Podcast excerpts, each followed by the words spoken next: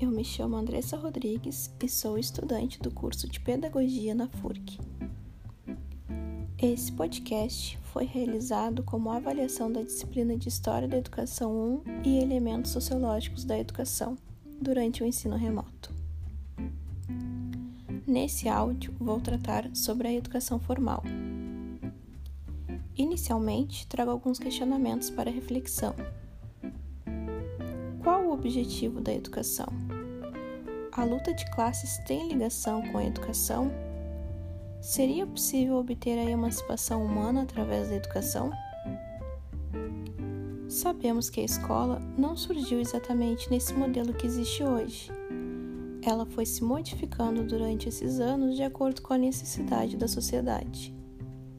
Na antiguidade, o ensino ocorria dentro de casa. Os pais transmitiam seus conhecimentos para os filhos. A partir do Renascimento e da Idade Moderna, ela passou a ser mais rígida, com internato. Com a reforma protestante, surgiu os colégios com o objetivo de educar e evangelizar as crianças e os adolescentes. Já com a reação católica contra a reforma, se constituiu a escola tradicional, com foco na disciplina. No século XVII, mesmo com a escola sob o controle dos jesuítas, surgiu a pedagogia realista, que destacava o aprendizado a partir da experiência. Segundo Marx, a sociedade burguesa crescia explorando os trabalhadores. Assim, no início do século XVIII, as instituições burguesas mudaram as suas exigências. A educação, que era humanista, passou para um ensino mais técnico e especializado em ciências. Tudo isso devido ao impacto da Revolução Industrial, houve a necessidade de ampliar as escolas para que todos os operários pudessem aprender a escrever, ler e contar, coisas úteis para o seu trabalho. Um dos pontos de vista de Marx sobre a educação era que ela servia de instrumento para disseminar a ideologia predominante. No século XIX, com as escolas de ensino mútuo, o professor passa conhecimento para os melhores alunos e eles transmitem para os demais.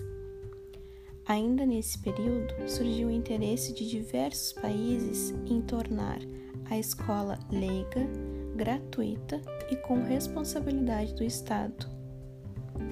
No século XX, a escola tradicional é incapaz de atender às necessidades do mundo que vive em constante mudança.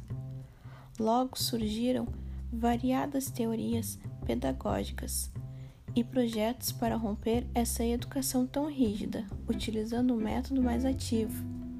Igualdade de oportunidade pela democratização da educação, surgindo também a desescolarização, mecanização do ensino, escolas abertas, incluindo os pais no processo de aprendizagem.